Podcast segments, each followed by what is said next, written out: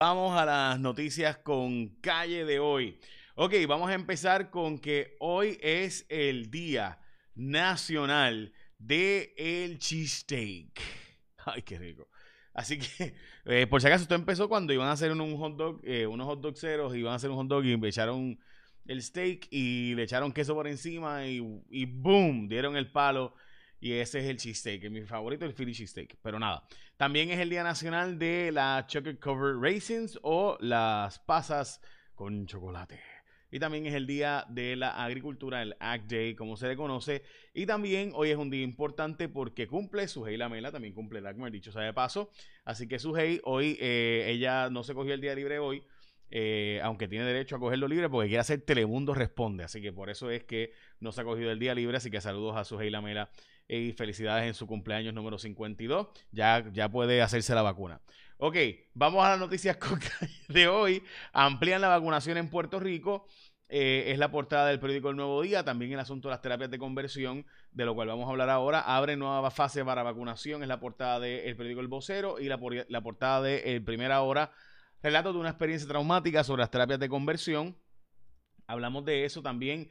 Ayer el secretario de Salud me dijo en Telemundo, en J. Rayo X, que no va a haber cambios por la orden ejecutiva por la Semana Santa, a pesar de que con el cierre de Miami, o por lo menos el cierre temprano, el toque de queda, podría haber un aumento de turistas para Puerto Rico, que hasta ahora no se recomienda eso, eh, verán, a ver, y que pues sí recomiendan que sigan las, medidas de protección y de eh, distanciamiento y demás eh, pero principalmente, pues obviamente el trabajo de la zona turística sigue.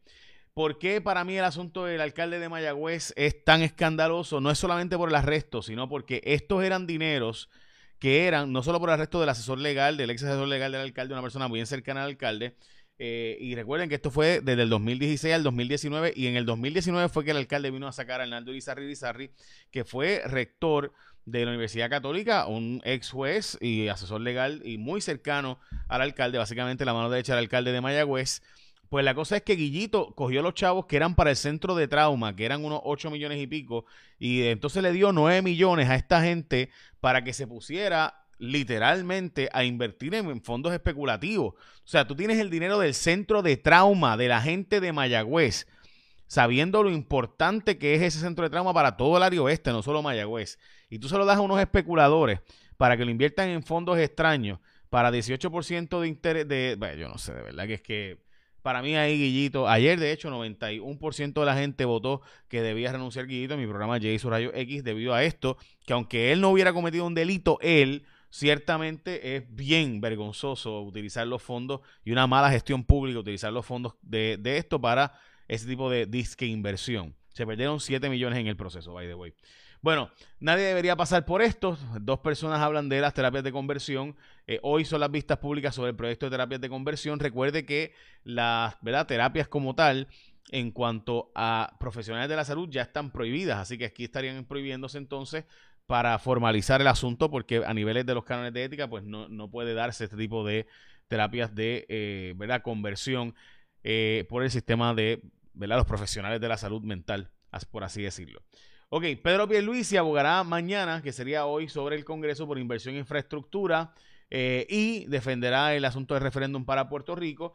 Es decir, que va a criticar el proyecto de Nidia Velázquez, de eso vamos a hablar ahora. Despejado el camino para ser confirmado Alexis Torres como secretario del Departamento de Seguridad Pública y se cortó el sueldo, eran 84 mil dólares menos, va a estar cobrando menos Ahora, voy a hablarte ahora de Eva Prados y por qué el pleito de Eva Prados es tan peculiar. Me puse a estudiar el tema ayer bastante y la verdad es que está interesante y por qué Rafi Pina podría ser la alternativa para el Normandy y por qué hoy es un día tan importante para el Partido Popular. Pero antes de eso te hablo de por qué esta oferta, gente, les ronca. Estamos hablando de una oferta que es simple y sencillamente en ATT te da las mejores ofertas en smartphones. Si eres un cliente nuevo o existente, te llevas el nuevo Galaxy S21 5G gratis en la red más rápida. Al activar una línea nueva o hacer upgrade de línea existente, adquirir smartphone en el plan de pago a plazo y plan elegible. Requiere un trading de 35 dólares o más.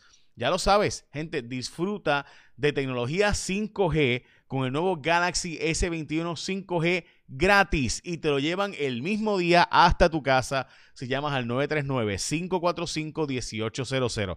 939-545-1800 te lo entregan el mismo día o visita una tienda de ATT para detalles. ATT, gente, la red móvil más rápida en Puerto Rico y pues esos son los datos. Bueno, continuamos.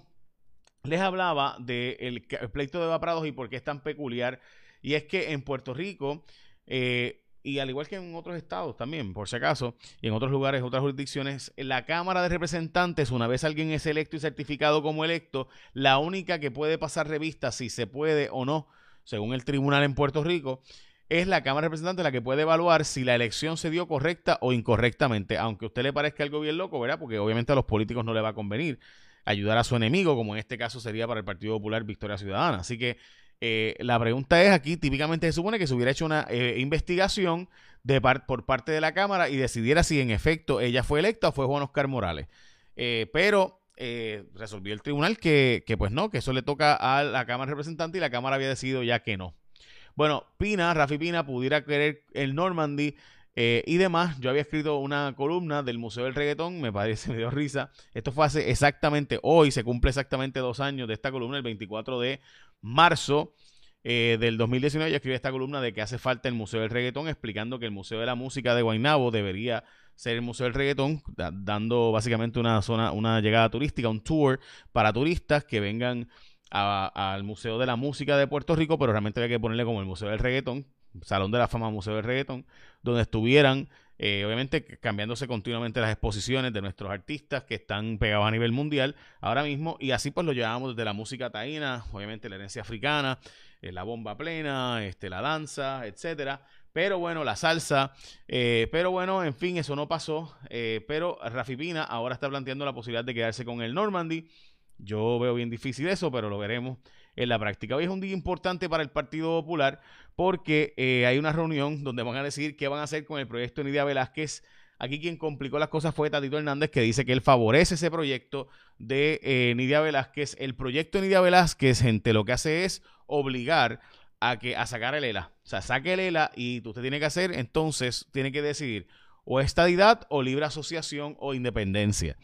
Y ese es el asunto. Y por eso hay estas dos columnas donde arriba aparece el ex juez Carlos Vizcarrondo y es presidente de la Cámara. Abajo aparece en esta columna de Nuevo Día, ambas muy buenas columnas, dicho sea de paso, donde discuten el tema de que si el Partido Popular quiere un ELA no territorial, no colonial, pues es hacer la libre asociación y eh, básicamente eso es. Y el proyecto de Unidad Velázquez eso es lo que hace. Por otro lado, ¿qué van a hacer los populares? Bueno, pues hoy tendrán una reunión sobre esto. Recuerden que José Luis Dalmau, que es el actual presidente, cree en el ELA como está.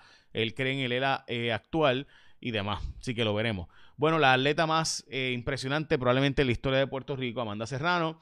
Eh, hoy eh, salen los periódicos por su pelea que tiene este próximo jueves. Está simplemente, o sea, ha estado en todas las disciplinas, ha ganado en todo lo que se ha propuesto. está a otro nivel. De verdad que es otro nivel de atleta. Si usted sigue, ¿verdad? A los atletas puertorriqueños, ella está a otro nivel. De verdad lo está. Bueno, AFAF objeta proyecto de ley para un retiro digno este es un proyecto de ley que garantizaría las pensiones a través de, eh, beneficios definidos y AFAF dice que no, así que mientras el gobernador plantea y también Marrero planteó que no creen en los recortes de pensiones, no están dispuestos a ponerlo en un fideicomiso eh, que sería un proyecto de retiro digno. Dicen ellos que porque la Junta de Control Fiscal lo va a tumbar. Así que de nuevo, eh, me parece interesante donde la AFAF, mientras dicen que no quieren cortar pensiones, pues eh, se opone en el proyecto que asegura que no se corten. O por lo menos lo intenta. Senado va tras las leyes pro estadidad, es decir, el Senado aprobó legislación para evitar la consulta esta que, de cabilderos por la estadidad. Eh, pero aunque ellos aprobaron el que no vaya la, la, actividad, ¿verdad? Aunque el que no vaya a la consulta, la Junta de Control Fiscal dio como que un reversazo y ahora está permitiendo a Pierluisi conseguir eh, los chavitos para la consulta de los cabilderos de la estadidad y demás. Esto eh, la Junta dice que pudieran ellos aprobar la elección de cabilderos de la estadidad, pero tan tarde como un mes antes, así que veremos a ver si finalmente esta consulta va o esta consulta no va. Ayer Carmelo Ríos le votó por error, según él dice, al proyecto de ley y votó a favor de tumbar la consulta. Eh, bueno, veremos a ver. Y también aumentaron las hospitalizaciones a casi 180, 180 o menos el número que deberíamos aspirar, eh, ¿verdad? Así que de nuevo, se supone que sean 180 o menos eh, y ahora mismo está casi en 180 de nuevo. Así que es importante darle seguimiento a eso, no bajar la guardia, eh, vacunarse cuando usted pueda. Ha habido un problema de gente que no ha querido vacunarse también, eso es parte del asunto.